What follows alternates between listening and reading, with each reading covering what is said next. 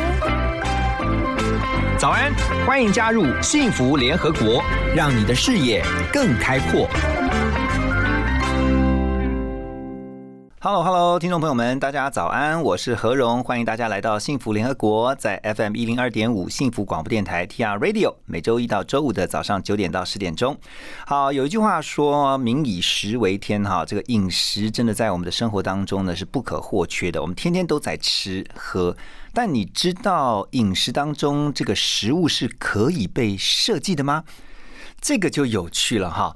呃，今天我们特别邀请来的来宾呢，他就是一位食物设计师。什么是食物设计师？等一下，请他好好来告诉我们。一起来欢迎今天的来宾詹慧珍 Amber。Hello，Amber，好。Hello，何龙大哥，还有各位听众朋友，大家好，我是 Amber。Amber，我听过室内设计啊，是我们也听过像这个服装设计，是还有像是这个工业设计，是就是没听过食物设计。是，先告诉我们什么是食物设计啊？好，这个何大哥，你的反应基本上几乎我遇到的很多的听众都会第一个问我，对，食物设计到底是什么？对哎，那 Amber 你是不是一个很厉害的厨师？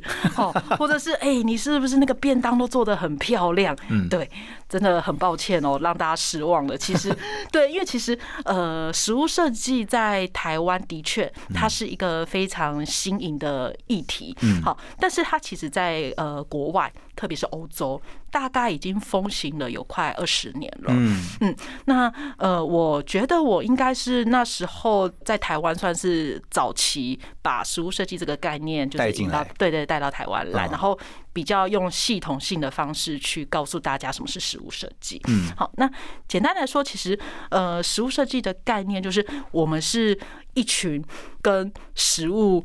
当同事的人，哇，对对你把食物当朋友、当伙伴哦。对对对，它的定义基本上目前全世界来讲还没有一个很明确的定义。是。好，那我分享我自己在呃看待食物设计我的我的想法，跟我对它的定义会解释成，我觉得食物设计就是我们直接或间接的把食物，或者是食物它延伸出来的呃载体，好，我们可能赋予它文本，或者是给予他呃一些论述，嗯。透过它来来转换我们想要传达的讯息。嗯哼，好，那透过它来解决我们人类生活中在饮食上面可能遇到的一些问题。是好，我们让它可能在饮食上面更顺畅或更方便。嗯或者是我们最近其实大家都知道，现在呃环境议题其实是非常的受到大家的关注。对，特别是像是海废啦、塑胶吸管呐、塑胶瓶呐，好，那呃，我们怎么样透过食物设计的方式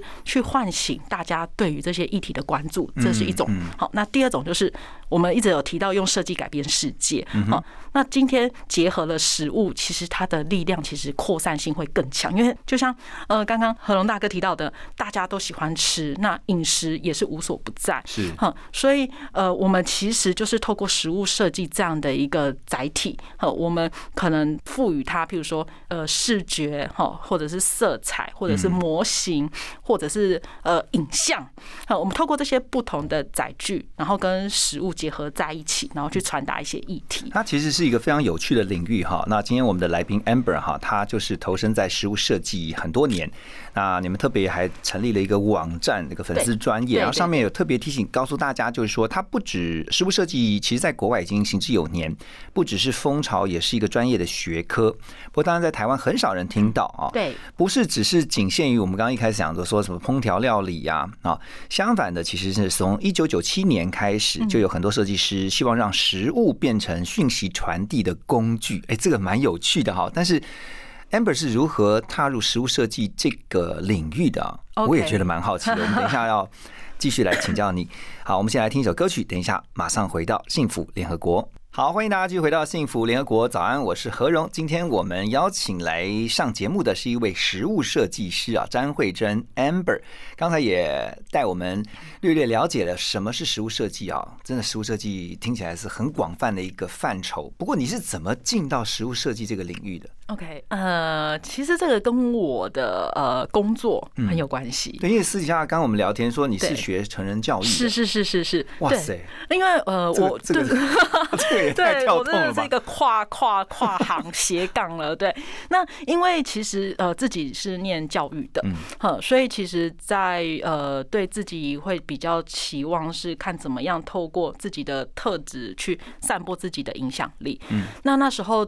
我的第一份工作，哈，是在华人世界第一家做公平贸易食品相关的社会企业。嗯哈，那那时候呢，我本来应该想要去你期望中的工作应该是当一个呃教育训练师哈在社区大学做一些教育方面的推广。嗯。但就是因缘际会之下哎被人家推荐说哎你去找一家做那个环保的公司。你们那公司好像还是做那公民交易咖啡对对对对。对对对我的公司在生态绿哦那那时候我真的是从来没有想过说我那时候记得印象很深刻我去面试的时候天呐！我想说，这不就是一家咖啡店吗？我 我我不是，我是一个研究所毕业的人，我我期望的应该是在呃公司上班呐、对，然后怎么会变成一个服务生要来这里洗碗盘，然后煮咖啡呢？对，但还好，就是呃听了创办人的解释，他们希望我在这里是去推广公平贸易的概念。OK，，对，所以在这工作其实一待就哇，待了十一年。嗯，对，那这十一年我发现食物真的会影响很多。嗯，食物它可以牵涉到贫穷的议题啦、农业啦、生态，然后呃男女平权。对，所以在我去法国之前，在生态绿工作这几年，我看到了 OK，那到底呃食物的议题还可以用什么样的方式去唤起大家去看这些议题？那但是你是怎么会听到食物设计的这个、哦是这个这个这个？那时候我觉得哎，我觉得真的是一个 sign 耶，因为那时候刚好我在工上班的时候打开电脑，然后在处理订单的时候，突然噔就有一封 email，然后那一封 email 是在讲法国，就是呃布瓦布谢这个农庄哦，这个这个庄园，他们刚好在开一个课程叫 Food Design，然后有一个老师哦、他是荷兰非常知名的食物设计师 c a r j a 他开了一个零浪费餐厅的食物设计工作坊。零浪费啊，对，零浪费 non little rest，哦，我就。看到哇，食物跟设计这两个字，我就眼睛发光发亮，因为我觉得哇，这个太酷了。对对，食物是我喜欢的，然后设计也是我感兴趣的，这两个东西结合在一起，到底会蹦出什么火花所以你？就心动不如马上行动，给他报名一下，是不是？对我那时候还跟老板说，你可以 fire 我没有关系，因为我这一去可能会去蛮久的，对。然后还好老板真的蛮支持我的，对，所以我那时候呃进公司就是才几年没多久，我就我就到了法国去 OK，好去上课。所以你去法国就学食物设计，在那边学了什么东西呢？嗯我就蛮好奇你们学的内容的。我们先来听一首，这是今天我们 Amber 的点歌啊，棉花糖的《再见王子》。等一下回来继续聊。好，刚才听到是《再见王子》啊，这首歌曲是 Amber 点的啊。你说这个陪伴你度过很多的挫折，是不是？哎曾经曾经啊，那去法国有没有挫折？学食物设计？哦，那时候哦，我觉得应该是说有打破我一些嗯对于饮食这件事情的看法。像什么？譬如说，我就觉得欧洲人他们吃饭真的是吃很久，这个我非常有感。我有一次去那个那是米兰吧，还是哪去？我那时候当记者嘛，去出差。对那因为你知道欧洲的时差已经跟我们差好像七还八个小时，对对对对，差不多，然后然后那吃可以吃到三四个小时，真的真的，我们吃大概顶多半小时就对呼噜呼噜就吃掉了，对不对？对，没错我想说错，为什么可以吃到三小时？对，所以那时候我意识到一件事情嗯，我发现他们是很神圣的在看待餐桌。哦，OK，对，我觉得当他们到餐桌的时候，他们真的会去很重视餐桌上面人跟人之间的一个互动关系跟互动。对，那那个时候其实有让我蛮惊讶的，对，因为在台湾的我们，因为工时很长嘛，嗯甚至现在台湾吃饭太方便了，嗯，其实呃。大家可能已经忘记粒粒皆辛苦的道理，或者是已经忘记餐桌它本来的功能是什么。对，那所以那时候我在呃法国，虽然上课时间不长，但也不短。但那两个礼拜，大概我在呃饮食这个部分，除了说，我觉得他们真的是非常看重饮食，所以他们包含，因为我们那每天的三餐我们都自理，嗯嗯，好，那大家真的很 happy 耶，就是大家在处理食物的那个过程里面，我也看到说，就算你不会煮饭，但是因为人跟人之间就一起烹饪嘛，所以那个交易的感觉，我觉得很好。我觉得你讲的那个概念就很像是食物放在你面前，然后你就说，哦，甜瓜，现在我要吃你的。尊尊重食物，respect the food 那种概念，有没有？真的，他们真的是很很很神圣的在看待他们吃到肚子里面的东西。对，那第二个是我发现，在课程上面，大概我觉得是 sustainability，就是永续这件事情。我们光谈永续这个概念哦，嗯，我们大概就花了快四天的时间。哎，这个我们都还没碰到食物设计，对，都没有永续，对，都还没有。touch 到食物设计是什么哦？那为什么那么强调永续这个概念？对我觉得主要的概念是因为第一个就是全世界刚好我出国的那段时间，全世界的食安问题哦层出不穷，嗯嗯，然后再来那段时间，其实呃大家一直在。看什么食品添加物啦，然后刚好什么有一些呃海废啦、环境议题啦，哈，然后大家也开始去审视说，哎，在不保护我们的环境，接下来我们餐桌可能没有肉吃了，没有鱼可以吃了，没有水可以喝了，哈，对，所以我也可以理解国外在教育体系其实跟亚洲其实差蛮多的，那应该给你很大的冲击哈。对他们真的会对于开放式的 brainstorming。他们会花很多的时间先去灌溉你这个部分，对，他不直接告诉你说，哎，食物设计，巴拉巴拉巴拉，哦，是什么什么什么，他会先去反推说，为什么我们今天要从永续去谈食物设计，或者是我们在进入食物设计之前，我们应该要先去看为什么，哦，我们要讲食物设计，因为永续很重要。好，那我们怎么样用食物设计的方式去让大家更知道说要更去呃看待我们的饮食行为跟习惯？嗯，对，所以那时候对我的冲击真的是是这两个部分。所以你就希望把这些你在法国这个那一段时间学到食物设计这种广泛的这些呃，不管是态度观念，带回来台湾然后推广嘛？没错，没错，对，那是那时候。呃，回到台湾的时候，其实我觉得有点孤单，因为大家都听不懂我在讲什么。哈，外星人。对。好，但是我们等一下就要继续请我们今天来宾 Amber 詹慧珍来告诉我们，回到台湾之后呢，他怎么样来推广食物设计这个理念。先听首歌曲，马上回来。好，我常觉得观念要推动是不容易的哈，特别是今天在我们现场的来宾啊。Amber 詹慧珍，她是一位食物设计师，她要告诉大家，其实透过设计让食物变成一种传递讯息的工具啊，让人们能够重新去思考食物跟人、环境还有我们整个社会的关系。哇，这种你会觉得哇，太哲学了。所以你刚刚讲嘛，Amber，你说一开始回来台湾，你觉得很孤独，嗯，没人听得懂你在在讲什么，对对。那你怎么让大家听得懂？所以那时候我就开始架了一个网站。然后开始翻译国外在讲食物设计的一些呃文章跟案例，我就这样一篇一篇翻，一篇一篇写。哈，那那时候只是单纯觉得我想要再更了解，嗯，好，所以我边看我就把它整理成自己的东西，写写写写写，大概写了也快一年了，就开始发现，哎，有一些人看到了，哦，好，那。看到了之后就好奇，嗯，就找我去，哎，可不可以办课程啦？呃，帮他们呃上讲座啦，或者是帮他们做食品开发，呃，那或者是也不乏接到一些呃策展一些 case，嗯哼，对。那在这几年哦，我觉得呃有越来越多的不同领域的设计师。他们也都看到了，所以说像其他，比如说像我们刚刚提到什么室内设计，没错没错没错，建筑的啊，对对对对对对对，他们就开始哎，这东西他们就开始跳进来，嗯，好，就做了一些。因为我觉得实物设计它最有趣的地方是，它有别于其他的设计，是它是一个呃很民主开放，可以 involve 很多的人一起来讨论跟分享的。毕竟食物本来就是一个最没距离的，对，很多元，对，非常多元。嗯。那你不一定要很会画图，或者是很会做模型，你才能够来做食物设计。嗯，对，所以我就这样子靠着一篇文章，然后一场一场的讲座，哈，然后呃，每一年我都要求自己可以产出两到三个作品。对。后来我看到你还到这个高雄餐饮大学去任教，就是说把这个食物设计的概念啊，告诉这些将来要投身餐饮工作或产业的学生们，没错，没错，就希望把这些观念给他们。是是好，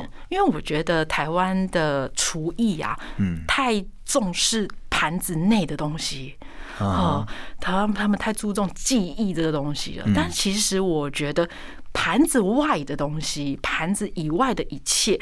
有更多的东西，其实是厨师他们应该要好好认真去看待的。对譬如说，呃，食材的背后，啊，它是怎么来的？好，那这个食材是不是会牵涉到生态的部分？嗯，哼，那我觉得这些东西其实身为一个厨师，他应该有责任去关注。嗯对，那所以呃，也就是开始从教育着手。嗯特别是我觉得，呃，除了高餐之外，我还有一些些，就是也预计未来可能会是希望出书，哦，呃，会有出书的打算。嗯那也包含像东海大学，呃，他们也把食物设计变成是他们学校的课程的，是是。是一个正式的一个课程。好，学生是有学分的。那有些人会就是想到食物设计，就会想说，哦，那是不是因为这个摆盘要很漂亮啊，或者说在上面那个什么有没有像那个什么果雕对对，对对对。会会想到那个方向去，其实不是这样而已。其实不，是，因为呃那一块其实比较偏向 food art 嗯食物艺术，好、但是我们的食物设计会更多元。对，那我举一个我的创作的一个例子来讲好了，像我大概两年前帮 Panasonic，我们帮他做了一个二零五零年未来餐桌的一个创作，哇，未来餐桌，对，我们去给大家一个想象是，OK，二零五零年或者是 maybe 一百年之后，我们人类的餐桌上面餐盘里面还有什么食物？嗯，所以我们设计了五道菜。那其中有一道菜呢，它你远远的看，你可能以为它就是一个怀石料理、生鱼片料理，但是你一走近，你近看，你会发现我的生鱼片是用呃塑胶袋做的，我的芦笋呢是用吸管做的，哦，我的呃海胆是用我们鞋子，哦鞋子的胶皮。其实海废里面最常看到的一个就是这种鞋子的那个胶皮。对，等一下我先先插句话，海废就是海洋废弃物，哦是是是是因为有些人会讲海废，他会想到那个什么呼吸那个肺，海废，他想到一种，他就想到食物去。对，海洋海洋废弃物，对对对好继续所以我们就做了五道，然后其中有一道是虫虫料理，嗯，对，好，就是说，哎，假设我们大家一直在消耗地球资源的话，那可能或者是我们一直在污染我们的海洋，是那以后海洋里面就没有鱼可以吃喽。嗯好，那或者是我们一直砍伐森林、砍伐雨林，哈，破坏我们的土地，那以后呢也没有呃肉可以吃喽。好，我们要先休息一下，先来听一首关心地球的歌曲，之后呢继续回来聊。好，刚刚听到的歌曲呢是 Sugar Rush 啊，想说，哎，为什么会是跟关心地球有关的歌呢？哎，大家知道吗？这首歌曲是电影《无敌破坏王》的主题曲啊。人类真的是无敌破坏王啊！对于这个我们的地球来说啦，所以你看，其实人类其实，在历经像生态的浩劫，包括最近大家这个面对的这个嗯 COVID，、对不对？COVID nineteen 啊，这个病毒，也都才知道应该要谦卑在这个整个大自然环境当中。对，所以那时候讲到无敌破坏王哦，其实我在呃前几年在高雄博尔有测了一个展，嗯好，那个展叫《餐桌上的小行星》。嗯，其实就是我是一个三十天的一个实验计划，我做了九颗行星，那九颗行星里面装的都是呃糖果，好，那九个糖果去象征地球不同的资源。空气啦、水啦、阳光啦，好等等的。然后我就在我的那个呃小行星的餐桌上面放了一个摄影机。然后我的计划是这样子：民众来，你都可以拿取糖果，嗯好，那你可以拿一颗，你也可以全部都拿完。好，那我只是想要知道人类到底有多贪婪。真真的有人拿完吗？真的，真的你知道吗？那时候我就狂做糖果，然后呢，做到工作人员跟我说：“哎、o k 了，你不用。”呃他说：“Amber，你不用再做了，真的一定够吃。”好，他就说，因为这是一个三十天的展览嘛，结果你们猜猜看，我的糖果在第几天全部就没了？第几天第八天。啊？对，然后你这样你做多少糖果？你有算吗？都我真的应该有快万颗了吧？第八天就没了。第八天就没了，然后我就发现说，就有工作人员就跟我讲说，就有人就拿着筷子，就是连那个就是我的糖果拿完，然后我中间有放 sample，然后还有人拿筷子，就是极力的想把中间那唯一的 sample 把它拿走。对，那我做这个计划只是单纯想要呃引发大家去思考，如果人类啊，就是很自私嘛，就是如果你一直把自己把把现在的资源拿完，那下一代就没有办法享有我们现在有的东西。对，对，那就摄影机就会全程录影，对，然后去做一个实验性有趣的一个小小的计划。所以你看，透过你的这个食物设计，其实也让很多人会反思，就是我们的资源已经够了，对，不需要再去浪费。没错。所以你们甚至在整个食物设计的推广上面，你还有一个是把嗯厨余变成餐具哦。哦，对，那时候我们是这个呃，大概从最早的第一个作品讲起。嗯，那时候我们在法国，我们是把厨余变成一个餐桌，对。然后呢，那时候我们去大卖场，然后大卖场就把那个卖场可能要被丢掉的面包啦，或者是因为合凹灌凹的食品收集回来。然后我们像有很多的吐司面包嘛，那已经没有办法吃了，也没办法卖了，我们就把它收集，然后把它拼装成一个很大的餐桌，然后那个餐桌上面用糖粉撒上 cradle to cradle，就是从摇篮到摇篮，然后把那些剩食或者是呃没办法吃的机器品，好，那全部就是请厨师，然后办了一个餐宴，嗯，对，然后我们就呃旁边挂了一些布条，告诉大家说，你今天来吃的这些东西，还有这些呃餐桌上面你看到的这些面包，哦，都是要被丢掉的。那这些被丢掉的面包可以养活非洲多少的小朋友？对，对，我们就是呃，希望用食物设计的概念去传达一些些呃这样类似这样的一个社会议题，嗯然后去唤醒大家可能去更重视食物浪费的严重性。是，而且我还听到一个很有趣的一个实际做出来的东西，就是说把这还有吃的保特瓶，没错没错。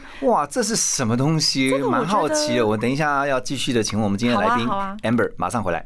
好，听完歌曲，回到幸福联合国今天最后一段哈，刚刚提到了这个可以吃的保特瓶，这是什么样的一个概念？是强调回收再利用吗？还是没错，它其实是英国的一家公司他们开发的。嗯嗯，他们结合食物设计的概念，他们去想要解决那个塑料的问题。哦对，因为大家都知道保特瓶它是要花好几十年的时间才可以完全分解，万年万年了，对不对？在海海底都很多这种塑胶垃圾，没错，所以呃，他就设计一款就是可以吃的保特瓶，它是用我记得没错，它是用海底的一些藻类，好，然后做成像是一颗圆球的形状。嗯哼，然后它的这个产品第一次亮相是在呃某一场英国的马拉松比赛。哦，嗯，那那个马拉松比赛其实大家都知道，跑者跑跑跑就是旁边要喝水嘛，对对，补给什么对补给。然后那一场比赛他们完全都不用保特瓶水。